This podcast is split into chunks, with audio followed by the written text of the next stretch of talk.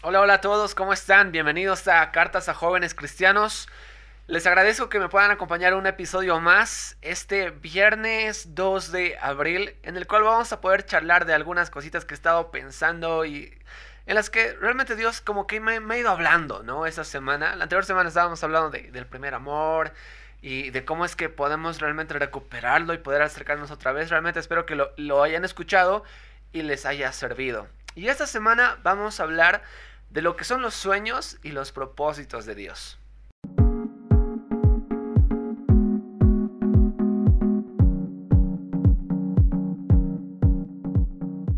Cuando hablamos de sueños y propósitos, a ver, si yo te pregunto, ¿cuál es tu sueño? ¿Qué es lo que sueñas eh, en tu vida? O sea, tú como, como cristiano, como cristiana, o sea, ¿qué, ¿qué, es lo que tú sueñas tener o hacer o lograr?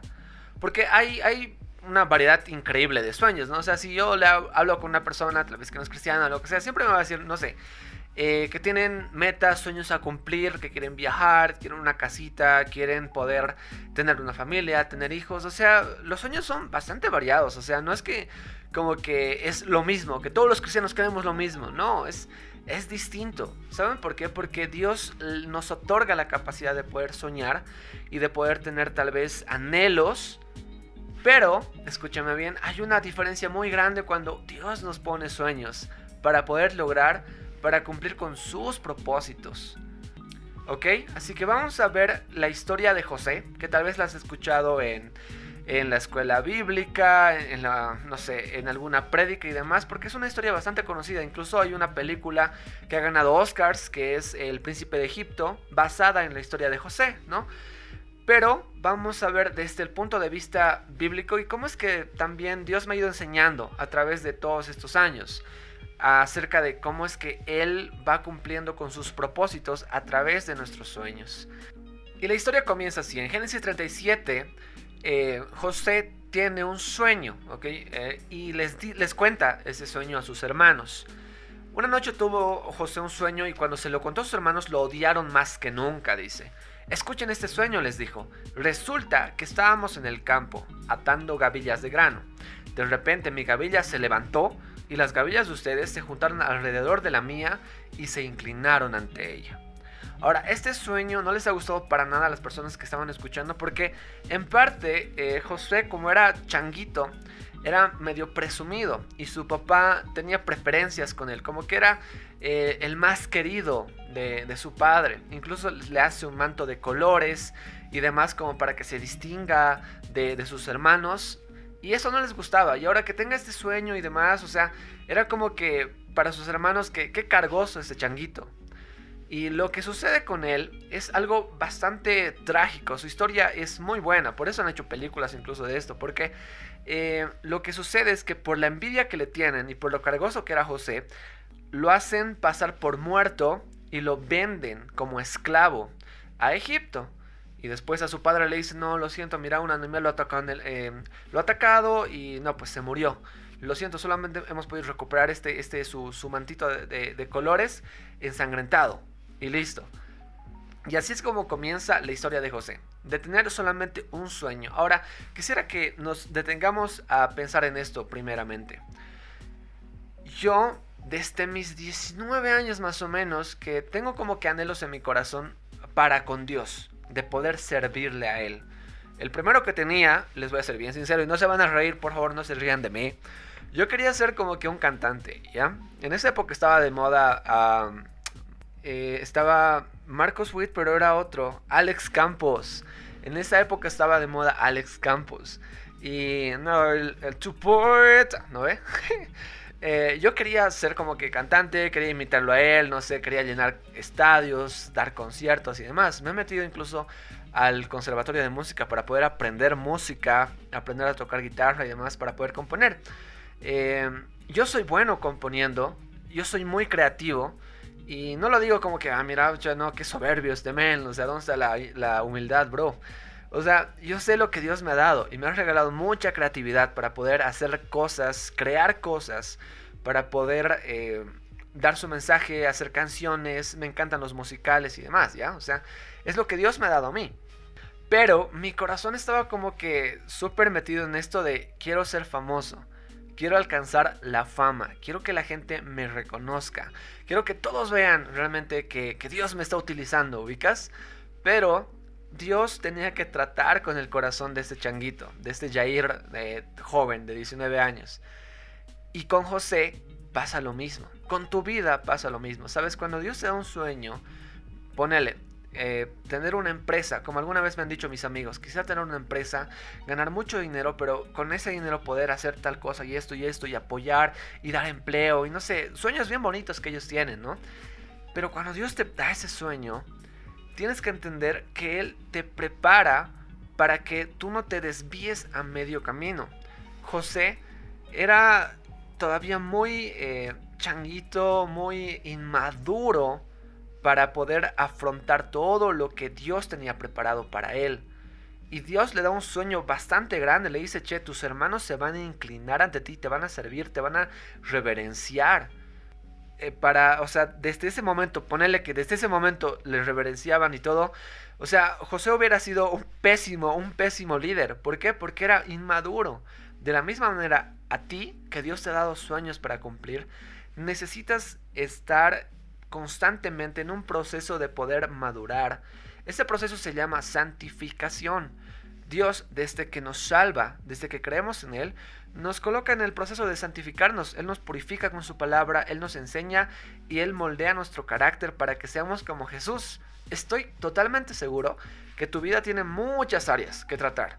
O sea, tu carácter, tus, tus enojos, el pecado con el que estás lidiando ahora, estás como que eh, te, caes, te levantas, te caes, te levantas en lo mismo, o sea, Dios te conoce y Él sabe realmente lo que tú tienes que pasar para poder ser un siervo útil en sus manos que no la echa a perder, ¿ok? No te desesperes si es que las cosas no suceden ya. Muchas veces lo he dicho y lo voy a volver a repetir, la cultura en la que vivimos es muy de comida rápida, es muy de ahora. Es que mira, ahorita tengo 20 años y, y si, si no se me cumple para mis 25, entonces voy a renunciar y voy a hacer lo que sea. No, ten mucha paciencia, porque eso es lo que Dios le ha enseñado a José, a tener mucha paciencia porque sus planes y sus sueños se cumplen en el tiempo indicado de Dios, no en el tuyo. Cuando yo quería, tener esos sueños a mis 18, 19 años, yo, me decía, a mis 27, 28, ya quiero ser una persona, una celebridad cristiana, conocida a nivel, aunque sea en Latinoamérica, y quiero que todos vean que realmente Dios me está usando. Ese era mi sueño, como que mi propósito. Y, checa, mira, ya tengo 30 y no me conoce nadie. Ah, pero eso no importa. ¿Sabes por qué? Porque Dios sigue trabajando con tu corazón y va a seguir trabajando con mi corazón para que para que en el momento en el que Dios nos permita cumplir y realizar sus sueños, no nos desviamos y no lo echemos a perder. Y algo que sucede en toda la vida de todo cristiano, no hay quien se salve de esto, es que en el camino de poder ser como Jesús, poder cumplir los sueños de Dios, es que nosotros vamos a ser tentados. Escuchen lo que le pasa a José. Dice, Potifar le dio a José total y completa responsabilidad administrativa sobre todas sus posesiones. Con José a cargo, Potifar no se preocupaba por nada excepto de lo que iba a comer. O sea, José era el empleado modelo, ¿ok? O sea, si estaba trabajando en McDonald's, bro, empleado del mes, ahí su, su fotito y todo, todos los meses. ¿Por qué? Porque era realmente muy responsable. Pero había un pero muy grande. Dice, José era un joven muy apuesto y bien fornido. Y la esposa de Potifar eh, pronto comenzó a mirarlo con deseos sexuales. Y le dijo, ven y acuéstate conmigo. Le ordenó ella. Ahora, en nuestra época de, cancelación y demás, no, no, pues todos cancelando, ¿no? A la esposa de Potifar por acoso sexual. Pero en esa época, como que tenían poder y demás, o sea, no era la gran cosa. Y José dice, no, usted es la esposa de, de, mí, de mi amo, yo no puedo hacer eso. Entonces hay como que un forcejeo y, él la deja y se va. Y se, hace bola, lo que todos tendríamos que hacer, de verdad. O sea, si estás en, en, momentos de tentación y demás, no trates de negociar con el pecado. No digas ya hasta qué momento aguanto. Si estás con tu novia o con tu novio y dices, no, a ver, ya solo son besitos y demás, ¿hasta dónde, hasta dónde aguantamos?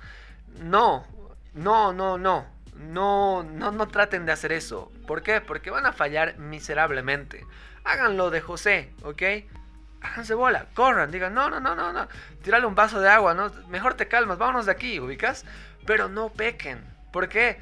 Porque eso va, va a ralentizar el proceso en el, que, en el que tú vas a poder cumplir con las cosas y los planes de Dios. Porque otra vez te digo, si Dios te ha puesto un, sueño, Él se va a encargar de poder cumplirlo. Pero eh, si tú te metes a pecar y si tú realmente tomas en vano la sangre de Cristo y, su sacrificio y demás, entonces vas a tener que ser disciplinado y aprender a las malas lo que significa servirle. Y hay otros ejemplos en la Biblia, como Jonás, en los cuales Dios es súper severo y les enseña a las malas lo que es obedecer a Dios.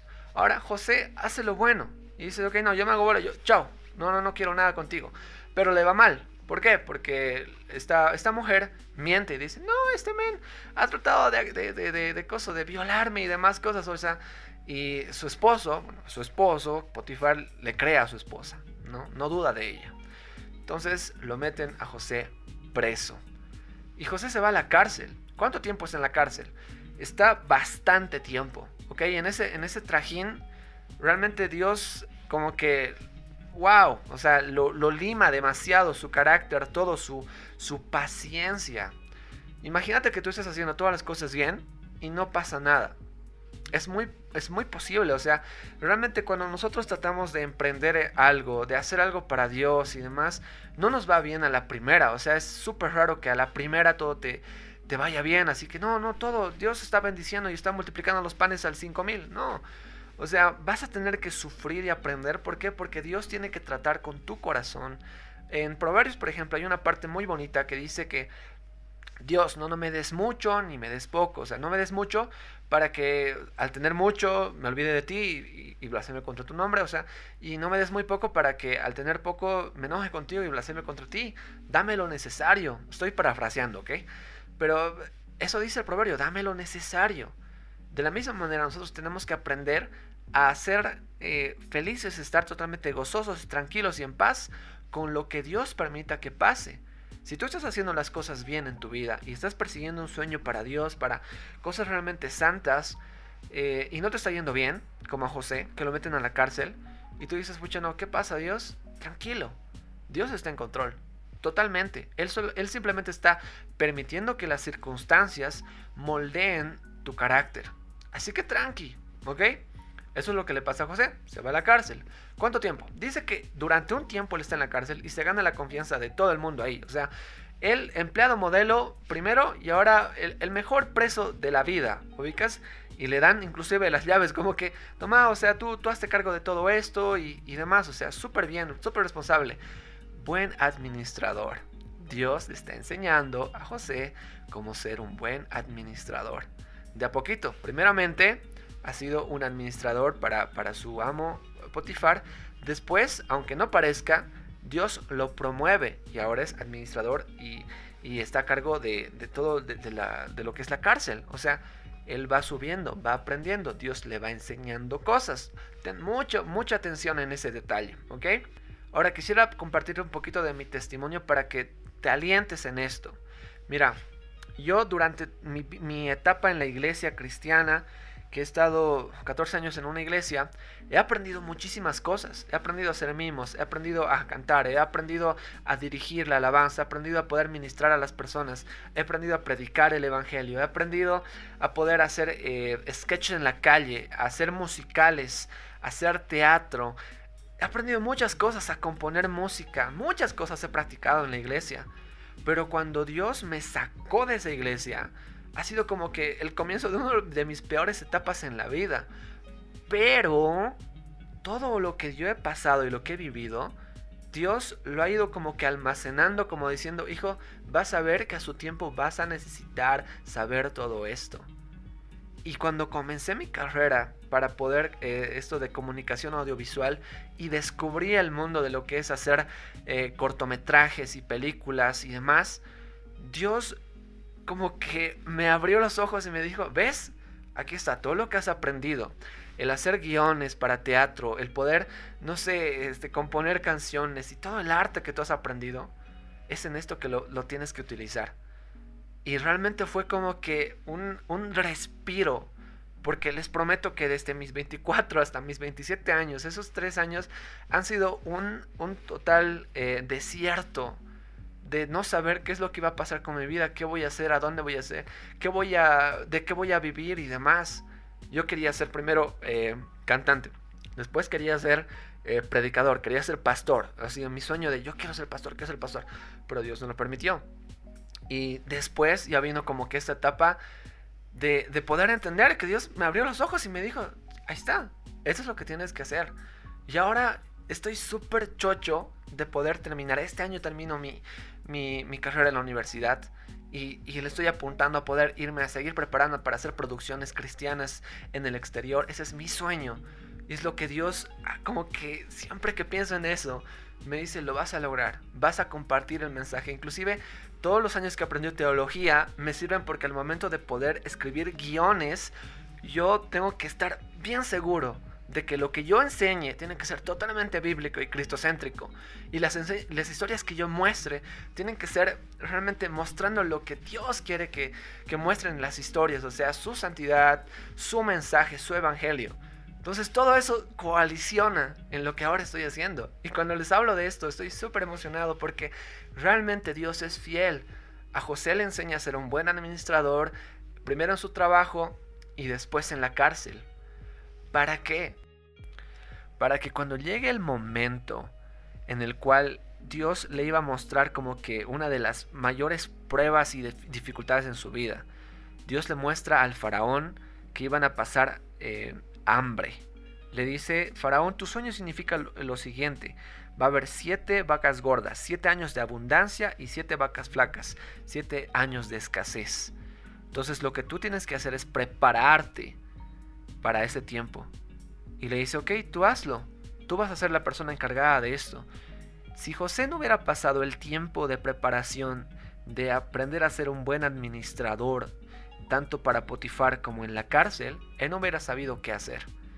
Pero Dios lo ha preparado ahí para que llegue el momento en el cual diga, ok, estás preparado para hacerlo, lo vas a hacer. Ya te he dicho lo, lo que va a suceder, así que dale con todo. Y José la logra, logra salvar no solamente a Egipto, él logra salvar a Israel. Y más ratito les voy a decir por qué. Saben, muchos eh, se detienen al ver la historia de José solamente como que, mira, ha venido de, o sea, ha pasado de esclavo y ha llegado a ser el príncipe de Egipto o la mano derecha del faraón. Pero ese, ese no es el máximo grado que alcanza su historia. Tienen que darse cuenta que él comienza de ser un muchacho inmaduro y tal vez pretencioso a poder ser humilde. Escuchen lo que dice en Génesis 50, el último capítulo de Génesis. Él está con sus hermanos que tienen miedo de que eh, José tome venganza ahora que su padre ha muerto. Y como ellos lo habían vendido, tenían miedo, o sea, este nos va a matar a todos. Pero José les dice esto, ustedes se propusieron hacerme mal, pero Dios dispuso todo para bien. Él me puso en este cargo para que yo pudiera salvar la vida de muchas personas. José estaba viendo como que por primera vez el panorama amplio y ni siquiera lo ha podido ver por completo. ¿Sabes por qué? Porque lo que Dios hace es que preserva la vida de su pueblo de Israel. Y de la tribu de Judá es que viene Jesús. ¿Sabes? Toda la línea que está conectada, eh, la línea eh, genealógica, es muy genial de poder ver. Y José es como que parte principal, o sea, no es que del, del linaje de José viene Jesús, no, de uno de sus hermanos viene de Judá. Pero Dios permite que, esté, que estén vivos. Dios los guarda porque Dios está cumpliendo su propósito de poder darnos el Mesías en su momento. Y lo que eh, José hace es ser simplemente un engranaje más en la historia de Dios para poder cumplir con un propósito divino enorme. De la misma manera, quiero animarte a que tú veas tu vida de, de, esa forma. Dios te ha creado con un propósito. Él te ha dado sueños. Cuando tú has llegado a los pies de Cristo, Él ha renovado tu vida y Él te ha dado sueños de poder servirle y de poder cumplir. Sea que tú vayas a ser un padre de familia ejemplar, eh, un exitoso hombre de negocios, eh, lo que sea, donde sea que tú estés. No existe sueño grande ni pequeño. Hay un sueño gigantesco del que todos somos parte. Y es el sueño de Dios, el sueño de la salvación para este mundo. Ahí es donde Dios nos, nos usa a todos nosotros como sus instrumentos gloriosos para poder cumplir con eso.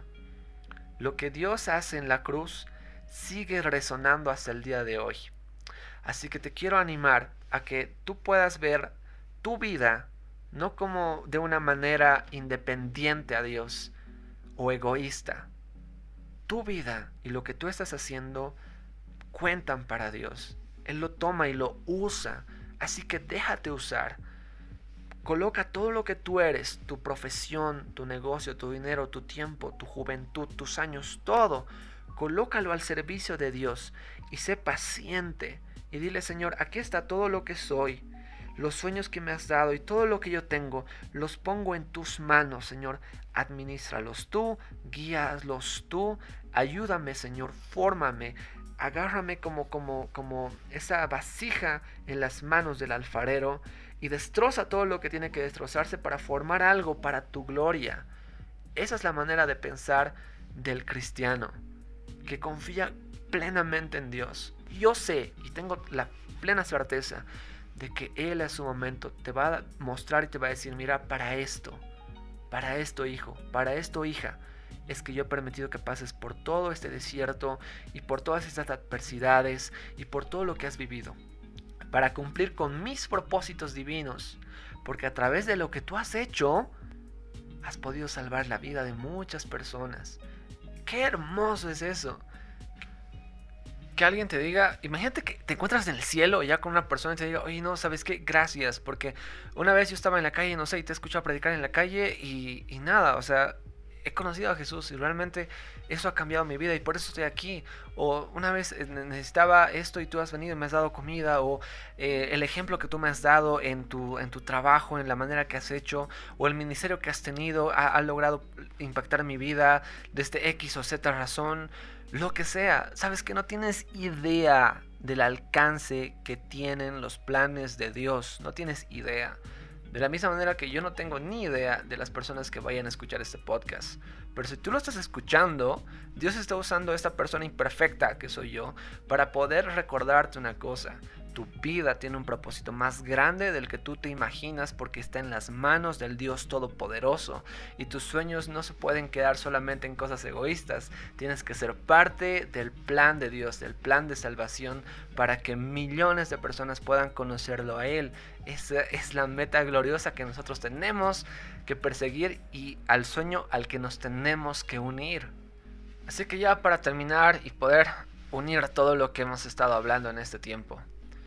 Dios le da sueños, le da talentos, le da dones a sus hijos.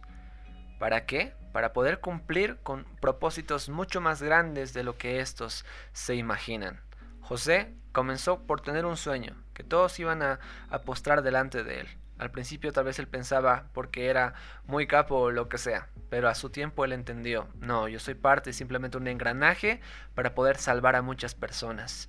Esa es nuestra historia también. Porque nosotros somos también parte del propósito de Dios, el propósito y el plan de salvación. Así que lo que sea que tú sueñes hacer, lo que sea que tú lo quieras alcanzar, colócalo a los pies de Dios y dile, Señor, aquí está mi tiempo, mi dinero, mi profesión, todo lo que yo soy, todo lo que yo tengo. Es tuyo, Padre. Utilízalo para tu gloria. Ayúdame, Señor, a caminar y a lograrlo, no para mi gloria, Señor, no para que me conozcan, no para que mi nombre sea famoso, no, Señor, para que te conozcan a ti, para que el nombre de Jesús sea glorificado. Para eso, Señor, ayúdame a cumplirlo, ayúdame a llegar, Señor. Vive para Él, vive para su gloria, que tus sueños sean los sueños de Dios. Eso ha sido Cartas a Jóvenes Cristianos. Gracias por escucharlo. Nos encontramos en una semana. Que Dios te bendiga.